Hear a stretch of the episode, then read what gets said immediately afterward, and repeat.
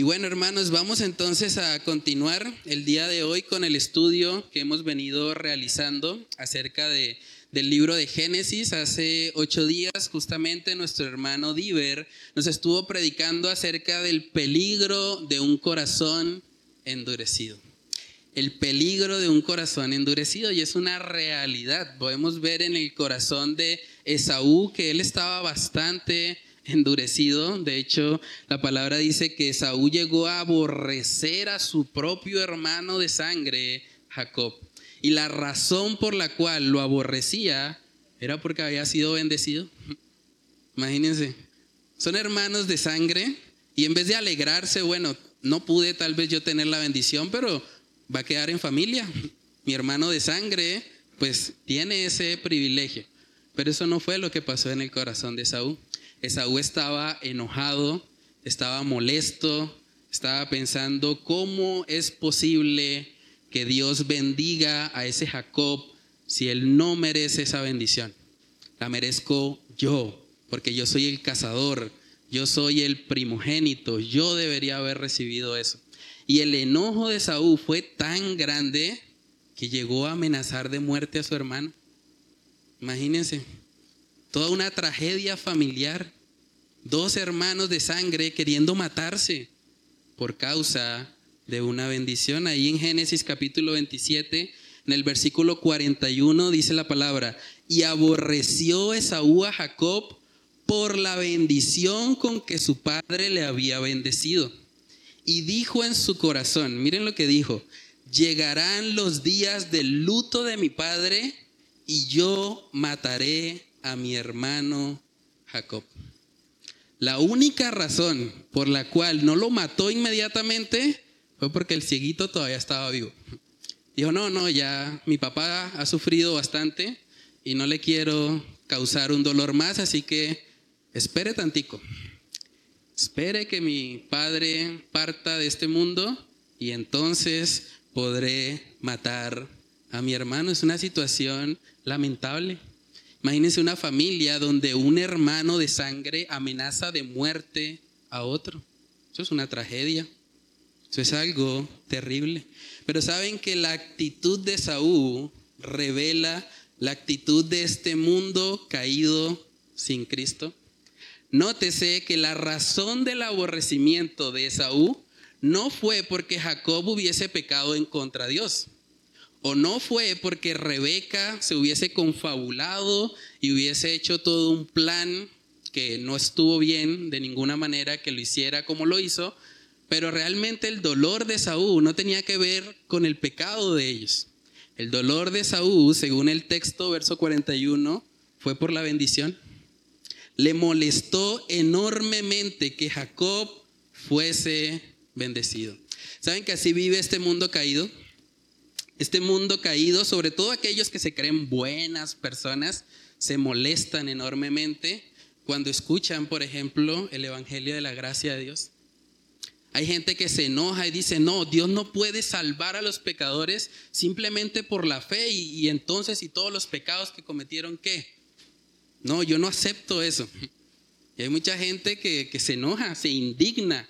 ¿Cómo es posible que Dios va a bendecir a alguien que no lo merece. Pero muchas de esas personas que se indignan al ver que Dios bendice a personas que no lo merecen, no se dan cuenta que ellos tampoco merecen la bendición de Dios.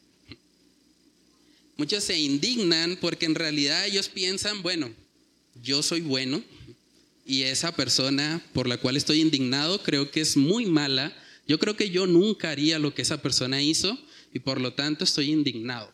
¿Cómo Dios va a bendecirlo y no a mí que soy mejor que Él? Nunca lo expresarían de esa manera porque eso suena bastante petulante, pero la realidad es que lo que pasa en sus corazones es algo semejante. Un caso muy común que tenemos aquí en Colombia, creo que algunos tal vez lo han escuchado, y es el caso del asesino en serie Garavito. Hay muchas personas que se indignan ante lo que este hombre hizo, que tristemente fue horrible, fue algo repudiable. Un hombre que violó y asesinó a más de 200 niños en Colombia. Es algo atroz lo que este hombre hizo, pero muchas personas se indignan y dicen, no, Garavito es insalvable. Lo que hizo ese hombre no tiene perdón de Dios. Y muchos se indignan y se enojan. De hecho, según las noticias, cuando este hombre estuvo en la cárcel, se comentó en algún momento que empezó a asistir a una iglesia y que parece que estaba involucrado de alguna manera con un ministerio carcelario. Se llegó a hablar incluso de que tal vez se había convertido en un pastor pentecostal. Y cuando la gente veía eso en las noticias, inmediatamente venían los comentarios, claro, ahora sí, después de haber sido la bestia, después de haber matado tantos niños, ahora sí dice que cristiano, ¿no? Ahora sí dice que pastor. eso no le cree nadie. Mucha gente se indignaba ante eso.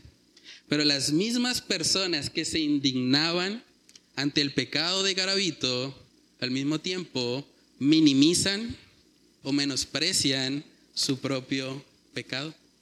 ¿Saben que el problema con esa indignación es que bíblicamente hablando, Garabito y los mentirosos, como usted o como yo, están en la misma lista?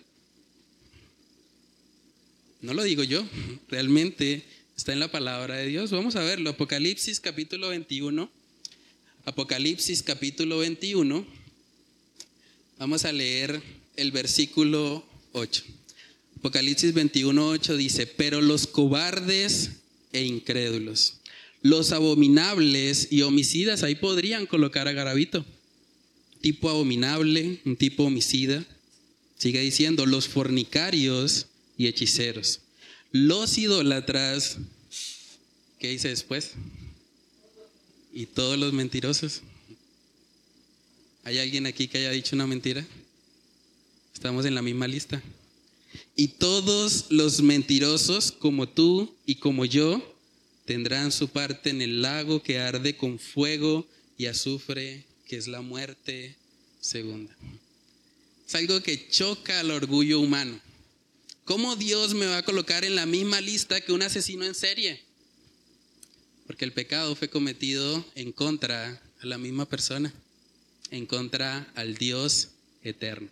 Y si alguien peca contra un Dios eterno, lo que merece es un castigo eterno.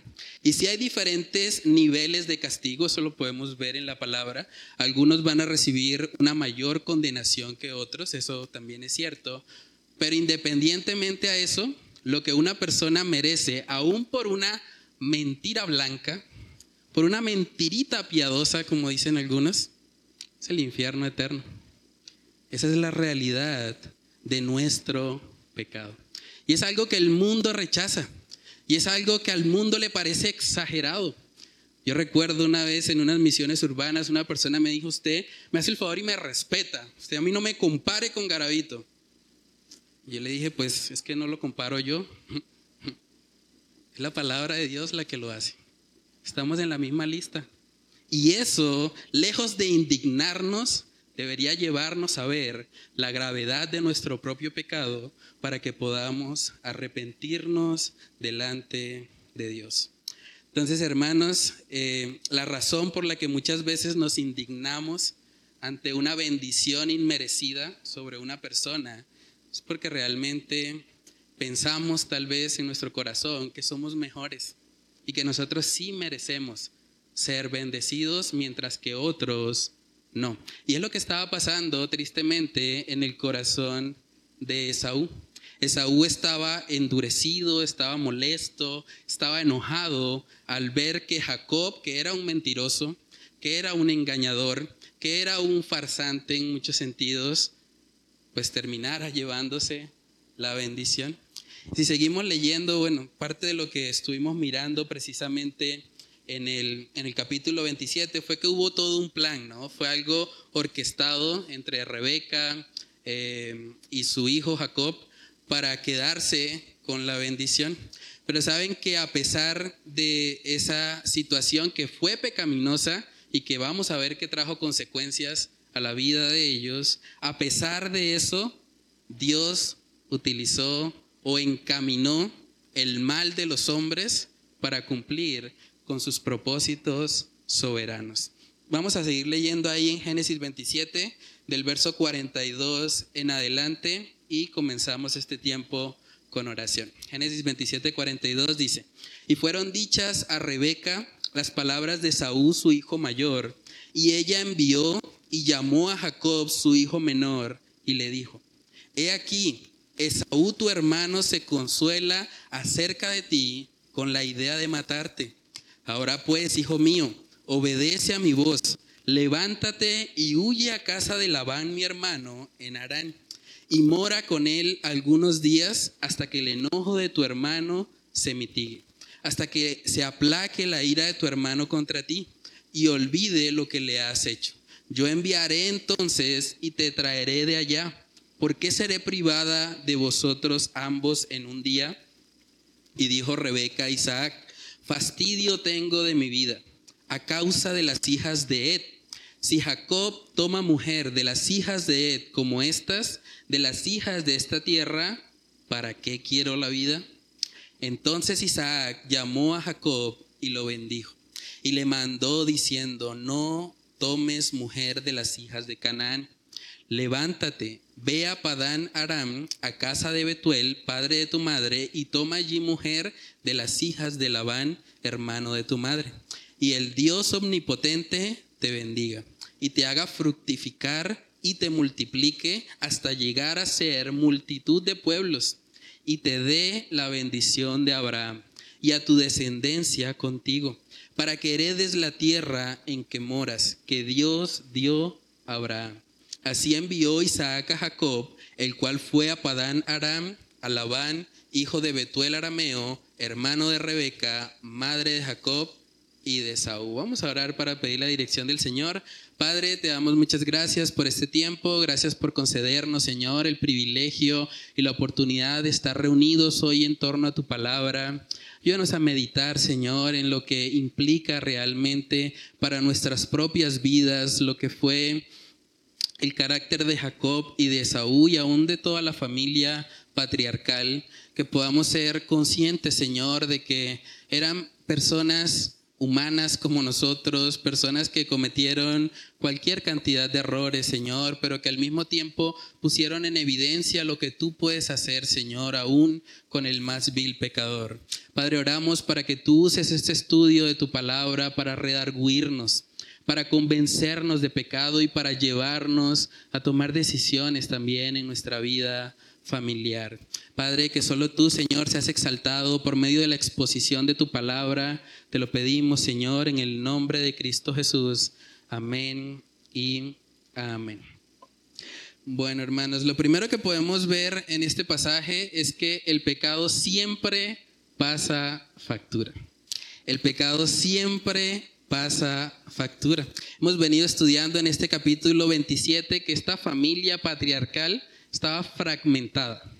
Isaac estaba amando más a Esaú, considerando que Esaú era el mejor, el que debía ser bendecido a pesar de su pecado, a pesar de que había estado buscando mujeres, eh, digamos, de otros pueblos, yendo en contra a los principios que Isaac probablemente le había enseñado, pero Isaac se mantenía en su posición, incluso él quería bendecir a Saúl sabiendo de antemano que el Señor había prometido que el mayor serviría al menor. Vimos también que Rebeca se comportó de forma muy mala, Rebeca fue manipuladora, ella creía que necesitaba ayudar a Dios. Ella pensaba, bueno, como Dios me dijo a mí que el mayor serviría al menor y mi esposo es tan terco, mi esposo es tan cabezadura, yo mejor voy a diseñar una estrategia con mi hijo Jacob, que sí me hace caso, y entre los dos vamos a lograr lo que queremos. Y Rebeca se comportó también de forma contraria a la palabra de Dios, el mismo Jacob. Jacob se dejó influenciar por su madre. Jacob podía haberle dicho a su mamá, no, yo no voy a mentir, yo no voy a pecar en contra de Dios. Pero aún así, Jacob se dejó llevar, no le importó realmente pecar en contra de Dios. De hecho, según lo que vimos, lo que más le preocupaba a Jacob era ser descubierto. Lo que en últimas es una evidencia de que Jacob no estaba muy bien espiritualmente. Porque cuando alguien está más preocupado por las consecuencias del pecado que por el pecado en sí mismo, quiere decir que hay problemas. También vimos que Saúl confiaba excesivamente en sí mismo, probablemente confiaba mucho en su habilidad para cazar, tenía eso, era algo que Dios le había regalado, pero él se jactaba de ello y por lo tanto creía que solo él merecía ser bendecido. Si la condición que el padre había puesto era que trajeran algo para comer, que cazara algo, pues él diría, no, pues el que realmente merece la bendición soy yo. Jacob no caza ni un conejo, pero yo sí soy un cazador nato, yo lo merezco. Y en últimas, Esaú muestra lo que es el corazón orgulloso y apartado de Dios. Mejor dicho, esta familia tiene tantos problemas. Yo creo que si nosotros tuviésemos la oportunidad de elegir la familia donde queremos nacer, probablemente no hubiésemos escogido esta. Esta familia está hecha un caos. Qué cantidad de problemas. Pero saben que a pesar de eso, a pesar de la fragmentación que había en la familia, Dios en su gracia encarga de hacer algo hermoso con ellos y a través de ellos. Y eso nos muestra la importancia de la gracia de Dios en nuestras vidas. No importa cuán rota o cuán fracturada esté tu familia hoy, si tú te acercas a Cristo, si tú tienes una relación con Él, tú puedes experimentar de su gloria, de su favor en tu vida. Ahora, eso no es una excusa entonces para pecar, decir, bueno, pues ya que Dios usa familias pecadoras, pues me voy a, dedicar también a pecar para que Dios me use. Diría el apóstol Pablo, de ninguna manera. Pero lo que sí podemos ver aquí, el pecado de ellos trajo consecuencias. Ese pecado que cometieron cada uno de los miembros de esta familia les trajo consecuencias. La primera de ellas fue Rebeca. Génesis 27, verso 43. Dice, ahora pues, hijo mío, obedece a mi voz, levántate y huye a casa de Labán, mi hermano, en Arán, y mora con él algunos días hasta que el enojo de tu hermano se mitigue, hasta que se aplaque la ira de tu hermano contra ti y olvide lo que le has hecho. Yo enviaré entonces y te traeré de allá ¿por qué seré privada de vosotros ambos en un día? Rebeca era consciente de que si Esaú mataba a Jacob, lo que él merecía también era la muerte. Por lo tanto, ella sabía que una consecuencia del aborrecimiento de Esaú podía ser que ella perdiera en un día a ambos. Imagínense la angustia de una mamá. Una mamá que ve que sus únicos dos hijos los puede perder en un solo día por causa del plan maquiavélico que ella había hecho para engañar a su esposo Jacob. Yo me imagino a Rebeca tal vez cuestionándose, ¿por qué no descansé en la promesa de Dios? ¿Por qué no dejé que el Señor obrara en su tiempo y a su manera? Dios, Dios no necesitaba el pecado de Rebeca para cumplir su promesa. Cuando Isaac eh, puso la condición a, Esaú de que le trajera algo de, lo que cazara afuera, Dios podía simplemente haber permitido que saliera Esaú y no cazara nada y que llegara con las manos vacías. Incluso Dios podía haber usado a Jacob, que era un hogareño, alguien que no estaba muy acostumbrado a la casa, para que él fuese el que lograra cazar y de esa manera hubiese humillado el corazón de Saúl. Pero Rebeca no descansó en el Señor. Rebeca quiso hacerlo a su manera. Rebeca de alguna manera trató de imitar un poco la actitud de Sara cuando dijo, bueno, se está demorando mucho la promesa, Señor o Abraham, eh, ahí está Agar, tengamos la descendencia por medio de ella. Entonces hay que tener mucho cuidado. Yo me imagino a Rebeca preguntándose, ¿por qué deshonré a mi esposo engañándolo? Y no esperé más bien a que Dios lo convenciera? ¿Por qué manipulé a mi hijo presionándolo para que hiciera algo que yo sabía que él no debía hacer y ahora está amenazado de muerte y ahora no lo puedo tener más junto a mí? Saben que las consecuencias para Rebeca fueron tan grandes que en últimas ella está planificando ahí en el verso 45 que Jacob se vaya y que luego regrese cuando ya le haya pasado el enojo a Esaú. Pero la consecuencia para Rebeca es que no va a volver a ver más a su hijo Jacob. Esto que está enfrentando aquí Rebeca es la última vez que va a ver cara a cara a su hijo. Cuando Jacob regrese a la casa de su padre, nuevamente Rebeca ya habrá partido de este mundo. Qué triste eso, ¿no? Las consecuencias del pecado, las consecuencias de hacer algo fuera de la voluntad de Dios. Hermanos, el pecado siempre, siempre pasa factura. No creamos que podemos pecar y que no va a pasar nada, que no va a haber consecuencias, que nadie se va a dar cuenta de lo que hicimos. El propio Isaac, según vemos ahí en el pasaje, tuvo que doblegar su orgullo. Después de haber dicho, no, yo quiero que sea eh, Saúl el que va a recibir la bendición, ahora le tocó bendecir realmente a su hijo Jacob y le tocó alinearse a lo que es la voluntad de ese Dios, del Señor. Génesis 28, versículo 1, ahora de manera consciente, ahora sabiendo que sí es Jacob, vamos a ver que Isaac bendice a su hijo. Génesis 28, 1, entonces Isaac llamó a Jacob y lo bendijo y le mandó diciendo, no tomes mujer de las hijas de Canaán, levántate, ve a Padán Aram, a casa de Betuel, padre de tu madre, y toma allí mujer de las hijas de Labán, hermano de tu madre. Y el Dios omnipotente te bendiga, y te haga fructificar y te multiplique hasta llegar a ser multitud de pueblos, y te dé la bendición de Abraham y a tu descendencia contigo, para que heredes la tierra en que moras, que Dios dio a Abraham. Así envió Isaac a Jacob, el cual fue a Padán Aram, a Labán, hijo de Betuel arameo, hermano de Rebeca, madre de Jacob y de Esaú.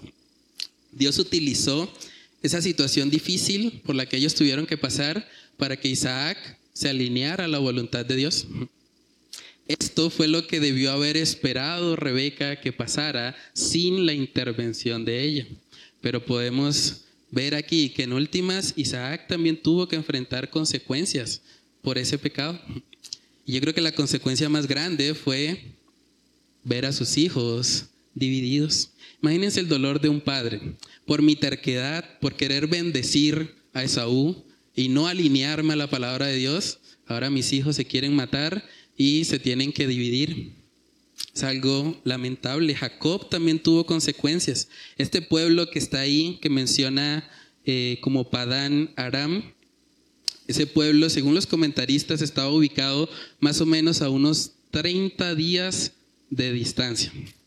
O sea, había que recorrer un trayecto por 30 días para llegar a este lugar. Ahora imagínense por un momento a Jacob un hijo consentido de mamá, un hijo que era hogareño, un hijo que vivía además en el estrato 6, porque dice Abraham, dice la palabra que Abraham era riquísimo y esa riqueza la heredó Isaac y todo el tiempo Isaac había vivido ahí. Ahora sale 30 días. No hay carreteras, no hay asfalto, 30 días caminando en medio de senderos boscosos, yo me imagino cuando de pronto pasara algún animal entre los arbustos, Jacob pensando, Esaú, ay, Esaú, no, no. Esaú, cuidado, perdóname Esaú, no, no quería robarte la bendición. Porque estaba amenazado de muerte además. O sea, imagínense las consecuencias por las que tuvo que pasar. A veces no pensamos mucho en eso, pero es importante leer la palabra. Tengamos un poco de imaginación, tratemos de, de meternos en la historia, qué es lo que está pasando. Y Jacob tuvo que abandonar las comodidades que tenía con su padre Isaac por causa también de su pecado.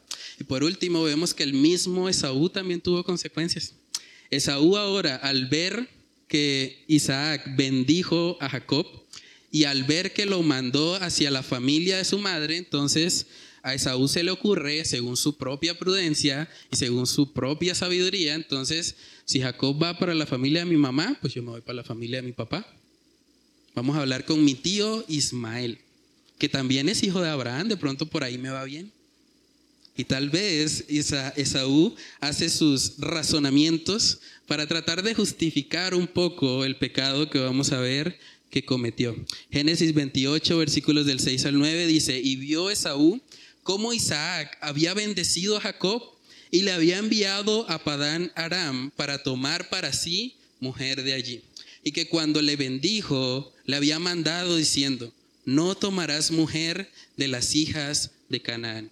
Y que Jacob había obedecido a su padre y a su madre y se había ido a Padán Aram. Vio asimismo Esaú que las hijas de Canaán parecían mal a Isaac su padre. Y se fue Esaú a Ismael y tomó para sí mujer a Mahalat, hija de Ismael, hijo de Abraham, hermana de Nebayot, no Nueva York, Nebayot, además de sus otras mujeres. Esaú tal vez está pensando, bueno, ya que mi padre se molesta por las canaanitas, pues busquemos entonces dentro de la familia de mi tío, igual es hermano de mi papá, entonces de pronto esa sí me la acepta. Pero saben que con esta Esaú estaría teniendo ya tres mujeres. Eso era contrario al diseño de Dios. Este hombre sigue actuando según su propia sabiduría. Como decía el hermano Miguel al principio del servicio, debemos tener mucho cuidado. La palabra dice, fíate del Señor y no te apoyes en tu propia prudencia. Esaú no consultó a nadie sobre su vida sentimental. Lo hizo como a él le parecía. No le pregunta a sus padres, no le pregunta a su mamá, no le pregunta básicamente a nadie, se cree autosuficiente. Yo puedo manejar mi vida sentimental solo. Bueno, y usted se preguntará, ¿qué podemos aprender nosotros hasta aquí? ¿Qué podemos aprender para nuestras vidas hoy en el 2024? Lo primero que podemos aprender básicamente es el primer punto y es que el pecado siempre trae consecuencias. No caigamos, hermanos, en el engaño. No pensemos que es posible pecar y que nos vamos a salir con la nuestra. Eso simplemente es una mentira. Si tú estás aquí de pronto y estás creyendo, yo puedo ver un poquito de pornografía en mi casa porque no le hago daño a nadie. Yo cierro la puerta, nadie me va a ver y no pasa nada. Si tú estás creyendo esa mentira, déjame decirte que van a venir consecuencias para tu vida. Porque es imposible pecar sin que el Señor no traiga consecuencias a la vida de sus hijos. Porque Dios al que ama, disciplina. Dios no nos va a dejar pecar tranquilos si realmente somos sus hijos. Gálatas capítulo 6. Gálatas capítulo 6, en el versículo 7, dice ahí la palabra, no os engañéis. Detrás de cada pecado está el engaño, hermanos. No os engañéis. Dios no puede ser burlado. Pues todo lo que el hombre sembrare, eso también segará. De pronto usted, hombre casado que está aquí hoy, usted puede estar pensando, ah, yo le puedo ser infiel a mi esposa porque es que como yo trabajo viajando, entonces yo soy por allá en un pueblo, mi esposa nunca se va a enterar. Eso no, no habrá consecuencias. Yo puedo echarme una canita al aire, me lo merezco. Si usted cree eso, se va a estrellar un día. Y el Señor le va a mostrar las consecuencias de ese pecado. Alguno podría pensar, bueno, yo en mi empresa manejo tanto dinero, mi jefe tiene tanta plata y yo que sí paso necesidad, yo que no tengo para el bus y él allá derrochando plata, yo me voy a coger una platica de ahí. Porque es que yo sí lo necesito, mi jefe no. Y si usted piensa, no va a pasar nada. Eso no, no, no va a haber consecuencias. Si usted cree eso, usted terminará en últimas como esta familia, como Rebeca, como Jacob, como el mismo Esaú y como Isaac, sufriendo las consecuencias de haber creído que podían pecar y salirse con la suya. ¿Tú has creído las mismas mentiras que creyeron estos miembros de la familia?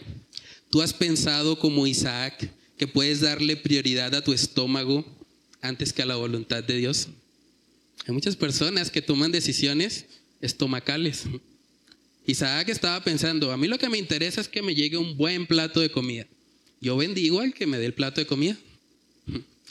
Si alguien piensa eso, si alguien vive para su vientre, para satisfacer deseos terrenales, eventualmente terminará vendiendo la primogenitura como Esaú también lo hizo y terminará pecando en contra de Dios. Tú como esposo cristiano, ¿tú eres realmente cabeza de tu hogar, de tu familia, o eres más bien un cabezón? Hay una diferencia en eso. La Biblia dice que el hombre debe ser cabeza del hogar, pero hay hombres cristianos que no son cabeza, sino cabezones, tercos, como Isaac en su momento. Isaac se le metió en la cabeza que había que bendecir era a Esaú y no hubo forma de sacárselo. Al punto que eso fue hasta cierto punto causante de que Rebeca quisiera ayudar a Dios. Y en últimas terminó siendo un problema para toda la familia. Porque cuando el hombre no está cumpliendo con su propósito, con el llamado de Dios en el hogar, la familia va a sufrir. Siempre. Es una realidad. Si usted vive en un matrimonio en el que usted siempre tiene la razón, usted nunca se equivoca, usted nunca le ha tenido que pedir perdón a su esposa por nada, usted siempre invalida las opiniones de su esposa porque usted dice, no, es que ella es tan poco espiritual que yo para qué la escucho, le falta santidad. Si usted todo el tiempo está haciendo eso, probablemente usted es un cabezón. Usted no es cabeza de su familia, usted es un terco. Usted es un obstinado que está pensando solo en sí mismo. ¿Saben que parte de ser cabeza del hogar implica no que siempre se hace lo que yo digo y punto? Implica que yo estoy dispuesto a alabar a mi esposa con la palabra. Estoy dispuesta, estoy dispuesto a enseñarle con paciencia, entendiendo de que ella también está en un proceso de santificación, pero así como Cristo amó a la iglesia, los esposos deben amar a sus esposas. Las esposas que están acá también hay para ustedes. Esposas, ustedes han pensado de pronto que sus hombres son tan cabezones, y yo sé que algunas de ustedes están casadas con hombres bien cabezones, bien tercos, pero ustedes han caído en la trampa en la que cayó Rebeca, pensando, es que mi esposo es tan terco que él no va a cambiar. Entonces mejor yo me voy a hablar con mi hijo, que mi hijo sí es más chévere, con mi hijo me la llevo mejor, y entre los dos vamos a hacer que nuestro, o, que la cabeza del hogar haga lo que nosotros queremos. Pero es una trampa también. Algunos piensan, ah, es que mi marido es más terco que una mula. Me toca así, o si no, no se hacen las cosas. Pero eso es caer en la trampa en la que cayó Rebeca. Y Dios no aprueba de ninguna manera la desobediencia. Tú no tienes que ayudar a Dios. Deja que Dios trate con el cabezón de tu marido. Y Dios lo hará en su tiempo y a su manera en la medida en que tú usas los medios que Dios te ha dado como esposa para ser una ayuda idónea para Él los hijos que están acá, tú has pensado como Jacob que la única consecuencia de tu pecado es que te descubran. Es que a mí no me importa realmente pecar en contra de Dios, a mí lo que me importa es que si mis papás me pillan, me ponen luego en disciplina en la casa, eso después, no, eso es un chicharrón, después, no, no, no, eso, yo mejor no, no, no peco, pero para que mis papás no me coloquen alguna restricción. ¿Esa es tu motivación realmente para dejar de pecar? Saben que si lo único que nos preocupa son las consecuencias, necesitamos examinarnos. Porque un cristiano se duele no por las consecuencias del pecado, un cristiano se duele por haber ofendido a Dios, por haber ofendido a su Salvador.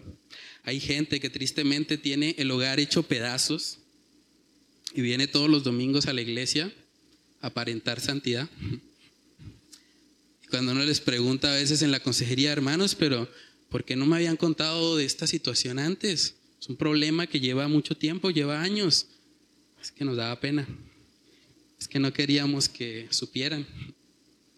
O sea, les preocupaba más las consecuencias, lo que pudiese pensar una persona, que lo que pudiese pensar el Señor. Y es triste esa actitud. Tú has confiado más en tu propia prudencia como Esaú en la palabra de Dios. ¿Cómo va tu vida sentimental? ¿Tú eres un Esaú que vas buscando a la que bien te parece? No, pues esta por lo menos no es cananea, esta me sirve. O esta mujer que no tiene nada que ver con mi pueblo, con mi familia, con mi Dios, con mis padres. Esa es la que me gustó y voy a por ello. No me importa quién se meta en el camino. ¿Cómo llevas tu vida sentimental?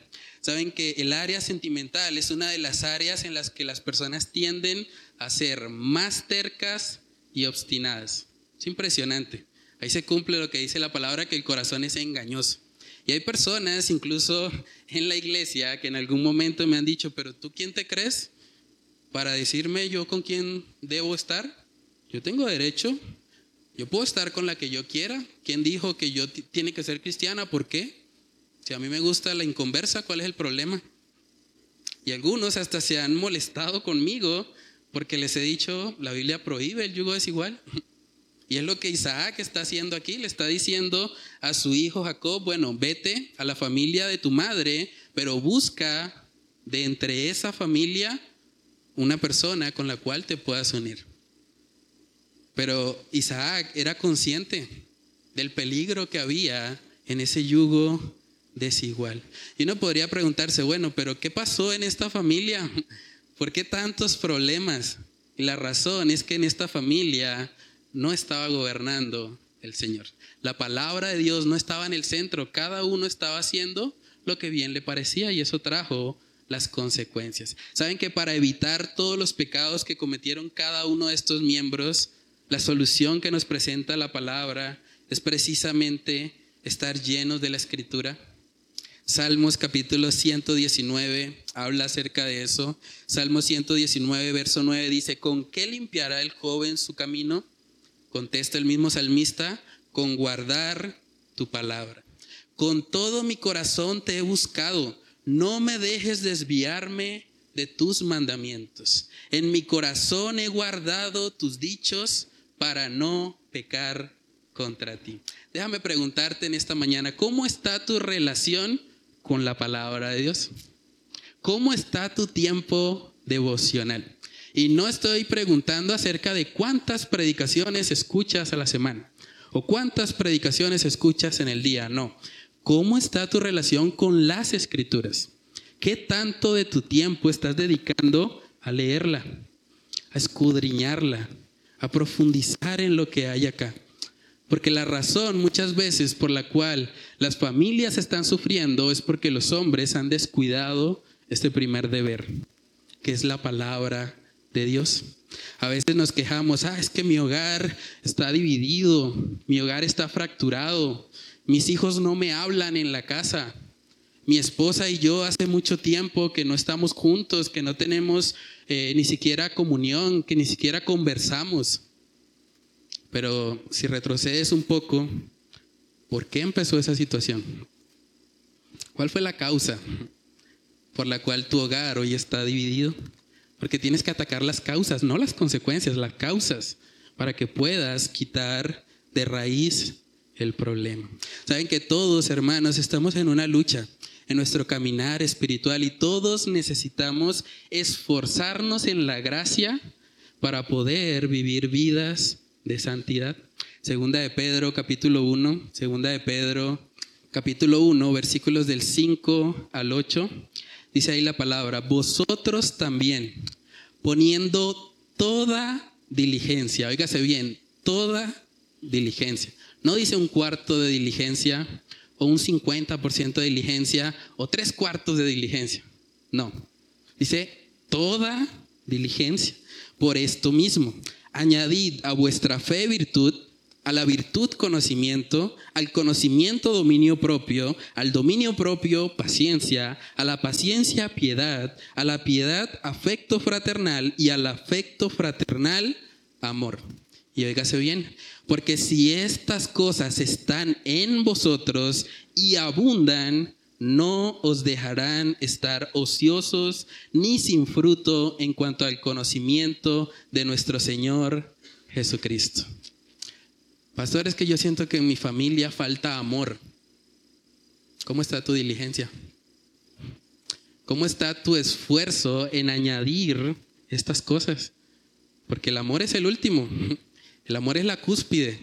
Cuando tú has estado esforzándote con toda diligencia en añadir lo demás, llega a haber un amor, ágape, un amor como el de Cristo en tu familia, en tu hogar. Pero para eso hay que poner toda diligencia. Hermanos, la salvación es por gracia. La salvación es un regalo completamente inmerecido. No podemos hacer nada para ganar la salvación, no podemos hacer nada tampoco para perderla, pero la santificación demanda un esfuerzo. Una persona no será santificada si no está esforzándose en los medios de gracia que el Señor ha establecido. En otras palabras, la santificación te costará lágrimas. La santificación te costará horas de estudio de la palabra. No una lectura superficial, no ver videos en YouTube, no, sumergirte acá, meterte en la palabra de Dios, escudriñar este tesoro. Eso es santificación.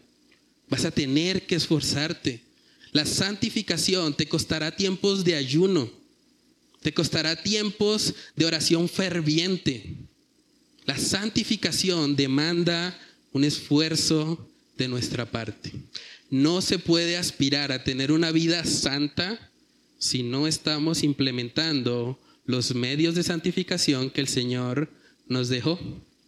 Yo creo que Isaac tal vez pensó, bueno, como yo tuve un proceso de elección de pareja tan exitoso, tan piadoso, al punto que hasta me dedicaron un capítulo completo del libro de Génesis, el capítulo más largo, para mostrar cómo fue de excelente mi propósito de elección de pareja. Tal vez él pensó, bueno, ahora entro al matrimonio en cochecito. Ah, eso es breve. Con mi esposa, mis hijos, eso anda solo. Ya hicimos el esfuerzo en la etapa del noviazgo, pero descuidó las disciplinas espirituales.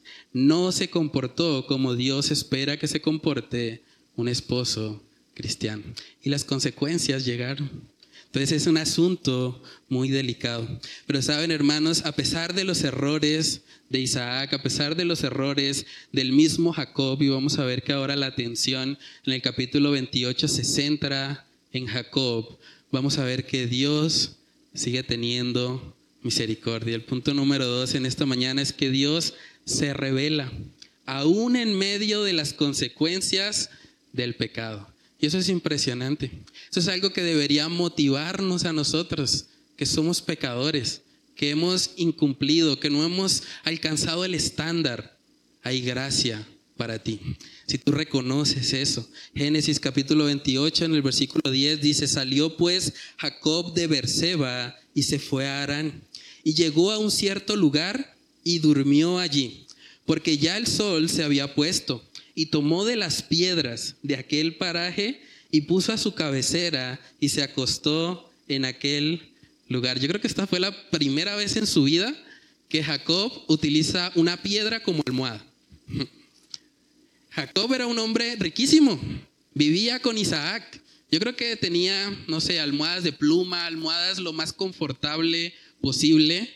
Y ahora, por causa de su pecado, está en medio de un lugar desconocido, no se nos dice específicamente, solo dice que era un cierto lugar, no se nos da el nombre, simplemente era un cierto lugar y terminó durmiendo, yo creo que por primera vez también, a la intemperie, estando expuesto a los peligros que pudiesen haber en medio de zonas boscosas y estaba solo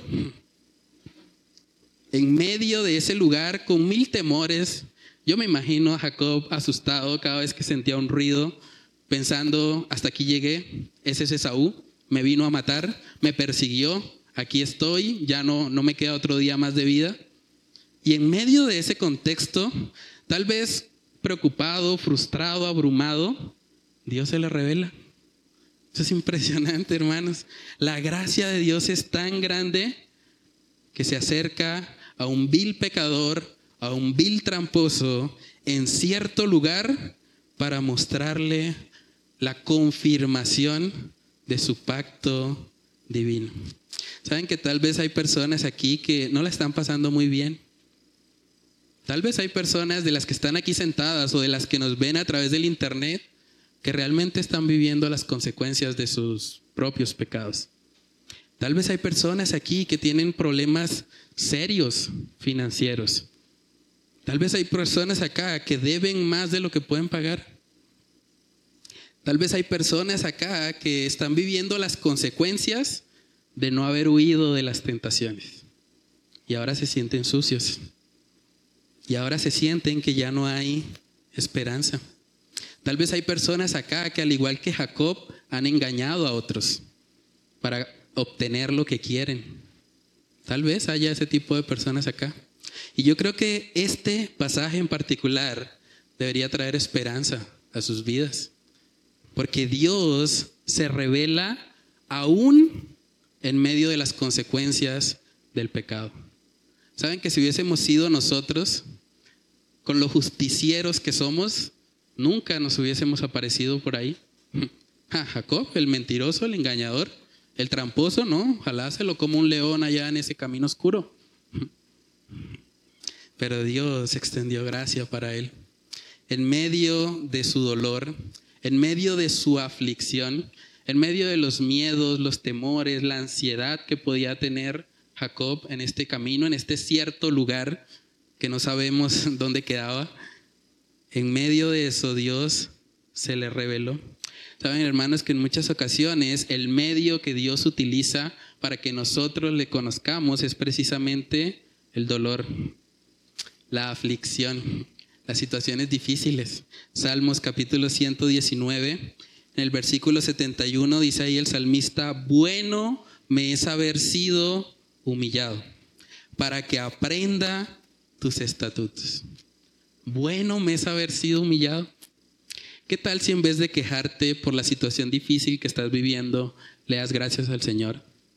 Les dices, bueno Dios, yo no sé por qué me tienes en esta situación tan difícil, pero algún propósito tendrás.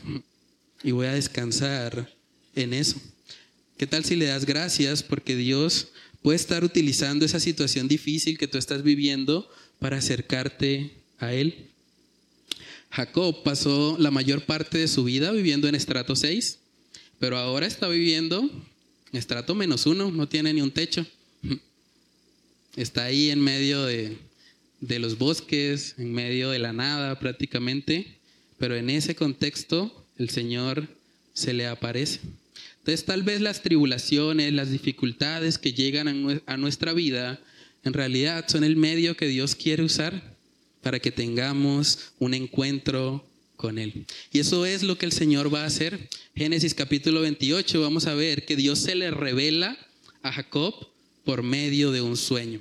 Génesis 28, verso 12 dice, y soñó, y he aquí una escalera que estaba apoyada en tierra, y su extremo tocaba en el cielo, y he aquí ángeles de Dios que subían y descendían por ella. Y he aquí Jehová estaba en lo alto de ella, el cual dijo, yo soy Jehová, el Dios de Abraham tu padre y el Dios de Isaac. La tierra en que estás acostado te daré a ti y a tu descendencia. Será tu descendencia como el polvo de la tierra y te extenderás al occidente, al oriente, al norte y al sur. Y todas las familias de la tierra serán benditas en ti y en tu simiente. He aquí yo estoy contigo y te guardaré por donde quiera que fueres, y volveré a traerte a esta tierra, porque no te dejaré hasta que haya hecho lo que te he dicho. Hermanos, eso es impresionante. ¿Cómo Dios va a bendecir a un vil pecador como Jacob? ¿Ustedes vieron lo que hizo en el capítulo 27? Cuando estaba mintiéndole a su papá, usó el nombre de Dios en vano. Le dijo, tú Dios me ayudó para cazar rápido la presa y traerte la comida. Y ahora Dios lo está bendiciendo. Eso es impresionante. ¿Había algo en Jacob que lo hiciera digno de tal bendición? Es impresionante. Dice, toda tu descendencia como el polvo de la tierra, te extenderás al occidente, al oriente, al norte, al sur. Todas las familias de la tierra serán benditas en ti y en tu simiente. ¿En serio? de este tramposo? ¿Cómo el Señor puede hacer algo así? ¿Cómo puede bendecir a una persona que no merece en absoluto ser bendecido? La forma como el Señor lo hace es la misma forma en la que Él te ha bendecido a ti y a mí en Cristo Jesús. No lo merecíamos, hermanos. Merecíamos de hecho lo opuesto. La gracia es un favor inmerecido. Lo que nosotros merecemos por lo que hemos hecho es el infierno mismo. Es el lago de fuego. Es el tormento eterno. Pero Dios, que es rico en misericordia y por su gran amor con que nos amó, envió a su Hijo Jesús a morir en nuestro lugar. Y aún antes de que hubiésemos hecho algo bueno o algo malo, el Señor nos escogió en Cristo para que seamos sus hijos, para que vivamos para Él sin merecerlo. Es absolutamente asombroso. Efesios capítulo 1, me encanta ese texto porque habla precisamente acerca de esa bendición inmerecida. Efesios capítulo 1, en el versículo 3 dice la palabra, bendito sea el Dios y Padre de nuestro Señor Jesucristo. Óigase bien, que nos bendijo con toda bendición espiritual en los lugares celestiales en Cristo, según nos escogió en Él antes de la fundación del mundo para que fuésemos santos y sin mancha delante de Él, en amor, habiéndonos predestinado para ser adoptados hijos suyos por medio de Jesucristo, según el puro afecto de su voluntad, para alabanza de la gloria de su gracia, con la cual nos hizo aceptos en el amado, en quien tenemos redención por su sangre, el perdón de pecados, según las riquezas de su gracia. Es impresionante eso. Nosotros somos como Jacob, enfrentando las consecuencias de nuestras malas decisiones, enfrentando las consecuencias de nuestros pecados, viviendo apartados, alejados de Dios, pero el Señor se reveló a nosotros por medio de la persona de Jesucristo y nos mostró que hay un camino. Hay un camino para que los pecadores indignos puedan subir a la presencia de Dios, puedan ser partícipes de la gloria de Dios en la tierra. ¿Saben que el sueño que tuvo Jacob apunta a una sola persona? ¿Cuál es el medio que Dios ha utilizado para que el cielo se conecte con la tierra? Es la persona de Jesús. Jacob, más de dos mil años antes de la venida de Cristo, ya había recibido la revelación de que Dios estaba interesado en una humanidad caída y corrupta. Y que Dios haría provisión para salvar a pecadores indignos como nosotros. Es impresionante eso. Saben que cuando el Señor llama a uno de sus discípulos, a Natanael, le describe prácticamente esta misma historia. Vamos a verlo, Juan capítulo 1, en el versículo 47, dice ahí la palabra de Dios, Juan 1, 47. Cuando Jesús vio a Natanael que se le acercaba, dijo de él, he aquí un verdadero israelita en quien no hay engaño. Le dijo Natanael, ¿de dónde me conoces? Respondió Jesús y le dijo, antes que Felipe te llamara, cuando estabas debajo de la higuera, te vi. Respondió Natanael y le dijo, Rabí, tú eres el Hijo de Dios, tú eres el Rey de Israel. Respondió Jesús y le dijo, porque te dije, te vi debajo de la higuera, ¿crees? Cosas mayores que estas verán. Y óigase bien lo que le dijo en el verso 51. Y le dijo, de cierto, de cierto os digo de aquí adelante veréis el cielo abierto y a los ángeles de Dios que suben y descienden sobre el Hijo del Hombre. Yo creo que cuando Natanael escuchó esto, siendo israelita y probablemente conocedor de la escritura, inmediatamente lo relacionó con el sueño de Jacob y dijo, ah, tú eres el cumplimiento de lo que vio Jacob. Tú eres el cumplimiento del sueño del patriarca. Tú eres el Hijo del Hombre. Tú viniste a hacer conexión entre el cielo y la tierra. Dice la palabra, Jesús es el camino, la verdad y la vida. Y nadie viene al Padre si no es por Él. Es impresionante, ¿no? Como toda la escritura nos lleva a Jesús. Nos lleva a reconocer que Él es el centro. La razón por la que Jacob había de ser bendecido no era porque Él lo merecía no era porque él era bueno en sí mismo, es porque Dios en su gracia envió a su, hijo a morir en lugar de Jacob. a dar su vida en rescate por este pecador, mentiroso, engañador, suplantador, que no lo merecía, pero aún así Dios le extendió de su gracia. Hermanos, saben que ahora la palabra de Dios nos muestra que para estos postreros días el Señor ya no nos ha hablado por medio de sueños o por medio de revelaciones extra bíblicas. Ahora dice la palabra en Hebreos que el Señor nos ha hablado por medio de su Hijo, por medio de Cristo.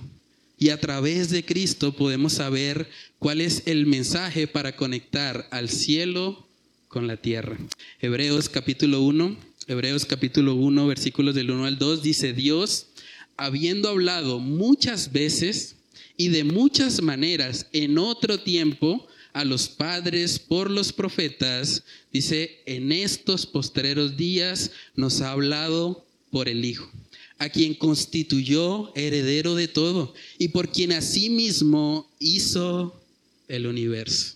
En otras palabras, ya no son necesarias las visiones, los sueños, revelaciones extrabíblicas, porque todo el consejo de Dios ha sido dado.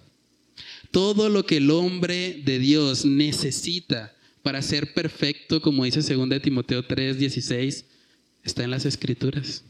La palabra de Dios es suficiente. Y Dios nos ha hablado por medio de su Hijo. Entonces vale la pena preguntarnos, ¿cuál es el mensaje del Hijo? ¿Cuál es el mensaje de Cristo para la humanidad? Y podemos ver eso en el libro de Marcos capítulo 1. Marcos capítulo 1, versos del 14 al 15, dice, después que Juan fue encarcelado, Jesús vino a Galilea predicando el Evangelio del reino de Dios. Y oíganse bien el mensaje de Jesús, diciendo, el tiempo se ha cumplido y el reino de Dios se ha acercado. Arrepentidos y creed en el Evangelio. El mensaje del Hijo es arrepiéntete de tu pecado. Cree en el Evangelio para que puedas ser partícipe del cielo aún estando en la tierra.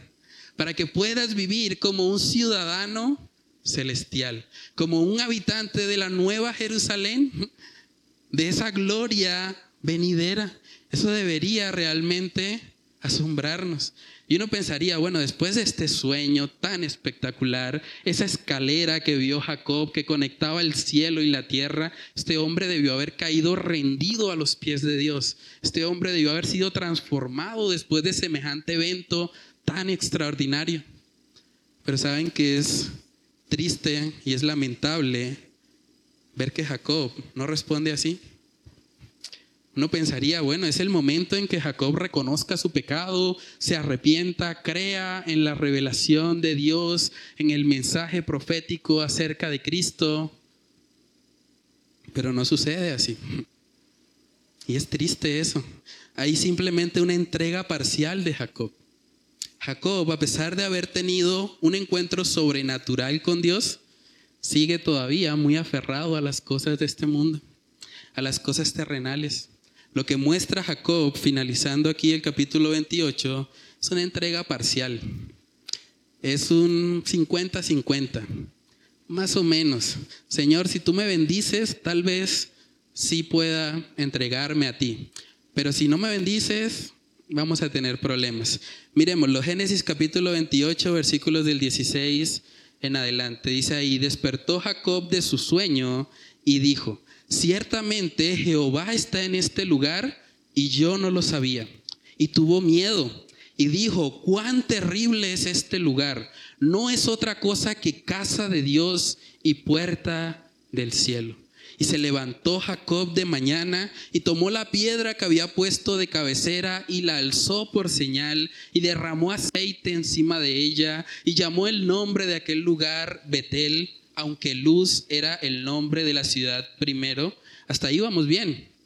Está reconociendo a Dios, está diciendo, bueno, este lugar es Betel, es casa de Dios, es un lugar donde yo pude experimentar de manera particular la presencia de Dios. Pero luego dice en el verso 20 que él hizo un voto bastante insensato. Génesis 28, verso 20, e hizo Jacob voto diciendo, óigase bien, si fuere Dios conmigo y me guardare en este viaje en que voy y me diere pan para comer y vestido para vestir, y si volviere en paz a casa de mi padre, Jehová será mi Dios. ¿En serio, Jacob? ¿Necesitas más pruebas? Pero si ya Dios dijo que iba a estar con él. Pero tristemente, hermanos, así es el hombre caído. El hombre sin Dios sigue diciendo ahí, verso 22, y esta piedra que he puesto por señal será casa de Dios. Y de todo lo que me dieres, el diezmo apartaré para ti. Señor, yo voy a diezmar, pero primero bendíceme. Primero, eh, guárdame, ayúdame a volver a la casa de mi Padre, ayúdame a cumplir, Señor, todos mis sueños. Saben que lo que vemos hoy en día, tristemente en muchas iglesias, es que las personas buscan a Dios no por lo que Dios es, sino por lo que Dios les puede dar. Muchos toman esta misma actitud de Jacob finalizando el capítulo 28. Señor, si tú me ayudas a pasar ese parcial con ese profesor que está en cuchilla, entonces voy a servir en la iglesia. Señor, si tú de pronto me ayudas a conseguir a esa chica que es tan difícil, que no me da ni la hora, si tú permites, Señor, que yo me una en matrimonio con ella, entonces te voy a servir. Señor, si mi situación financiera mejora, si le agrego más ceros a mi sueldo, entonces, Señor, te he de servir. ¿Saben que es lamentable cuando gente que se dice ser cristiana Busca a Dios solo por lo que Él le puede dar y no por lo que Dios es. Pregúntate tú a manera de reflexión, si Dios no te bendijera en nada, ¿tú le servirías? Si todo en tu vida fuera un desastre, el área económica, sentimental, financiera, todo estuviese mal de para arriba, ¿tú le servirías? ¿O tú le dirías como Jacob, Señor, pues primero ayúdame a solucionar esto? Primero, ayúdame a, tener más estabilidad emocional, tener un trabajo estable, a tener una casa propia, Señor, porque si tengo casa propia, ya soy exitoso. Si tú estás buscando simplemente las cosas terrenales, tristemente tú no estás buscando a Dios. Porque lo que Dios nos ofrece son las cosas celestiales, los tesoros que la polilla y el orín no pueden corromper. Saben que en el libro de Mateo capítulo 13 se nos habla precisamente acerca de personas así. Y es algo muy triste porque esa es la famosa parábola del sembrador. Y cuando uno estudia esa parábola se da cuenta que en últimas los cuatro tipos de terrenos que, que se mencionan ahí, todos estuvieron expuestos a la revelación de Dios. Es igual a Jacob, estuvo expuesto a la revelación de Dios, pero tristemente no respondió a ella, por lo menos hasta ahora. Vamos a ver que más adelante Dios seguirá tratando con Jacob y eventualmente ese Jacob será Israel y eventualmente será santificado y demás, pero en este momento su actitud realmente es la actitud de alguien que todavía no ha sido transformado por el Señor. Mateo capítulo 13, versos del 18 al 23, ahí podemos ver la parábola del sembrador. Dice, oíd pues vosotros la parábola del sembrador, cuando alguno oye, la palabra del reino y no la entiende, viene el malo y arrebata lo que fue sembrado en su corazón. Este es el que fue sembrado junto al camino. Y el que fue sembrado en pedregales, este es el que oye la palabra y al momento la recibe con gozo. Cuán temible es el Señor. Voy a hacer un altar aquí. Verso 21, pero no tiene raíz en sí sino que es de corta duración, pues al venir la aflicción o la persecución por causa de la palabra, luego tropieza. El que fue sembrado entre espinos, este es el que oye la palabra, pero el afán de este siglo y el engaño de las riquezas ahogan la palabra y se hace infructuosa. Mas el que fue sembrado en buena tierra, este es el que oye y entiende la palabra y da fruto y produce a ciento, a sesenta y a treinta por uno. ¿Qué tienen en común los cuatro terrenos? Oyeron la palabra. Oyeron la palabra, pero su respuesta fue diferente. Solo uno de los cuatro terrenos realmente dio fruto. Saben que entre nosotros que estamos acá, es posible que haya personas incluso de los cuatro terrenos. Y es importante por eso examinarnos. ¿Tú por qué buscas a Dios? ¿Tú por qué vienes hoy a la iglesia? ¿Porque te invitaron a almorzar al final del servicio? Tú vienes a la iglesia para agradar a tu esposa que te la tiene montada y te dice, si no me acompaña a la iglesia, le voy a montar gorro toda la semana. ¿Por qué vienes a la iglesia? ¿Por qué haces lo que haces? ¿Por qué te identificas como cristiano? ¿Estás esperando que Dios te dé algo a cambio como Jacob para poder decir realmente que Jehová es tu Dios? ¿Estás condicionando tu relación con Dios a lo que Él te puede dar? ¿O simplemente te estás entregando sin reservas?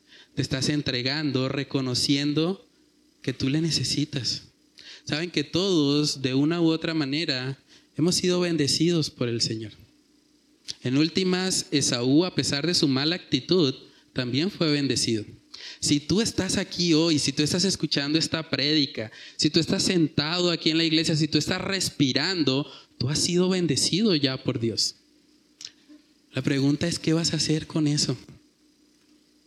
¿Vas a reconocerlo a Él o vas a seguir poniendo excusas? Como Jacob en este momento. Señor, si me dieres de comer, Señor, si mi estado de salud mejora, entonces te serviré.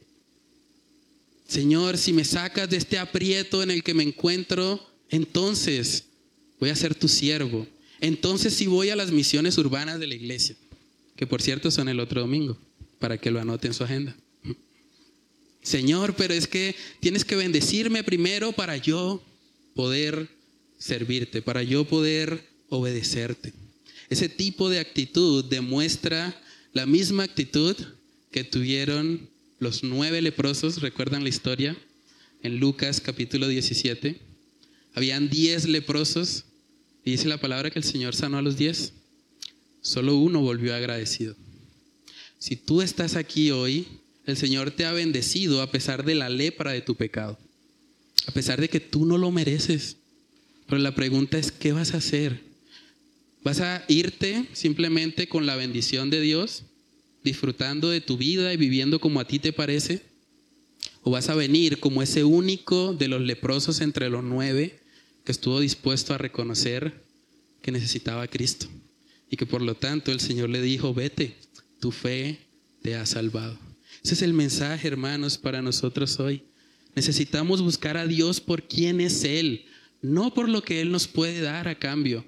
Busquémosles genuinamente de todo corazón. No seamos como Jacob en este capítulo 28. Y por el contrario, digámosle, Señor, tú ya te me has revelado a mí, no por medio de un sueño, pero por medio de tu palabra.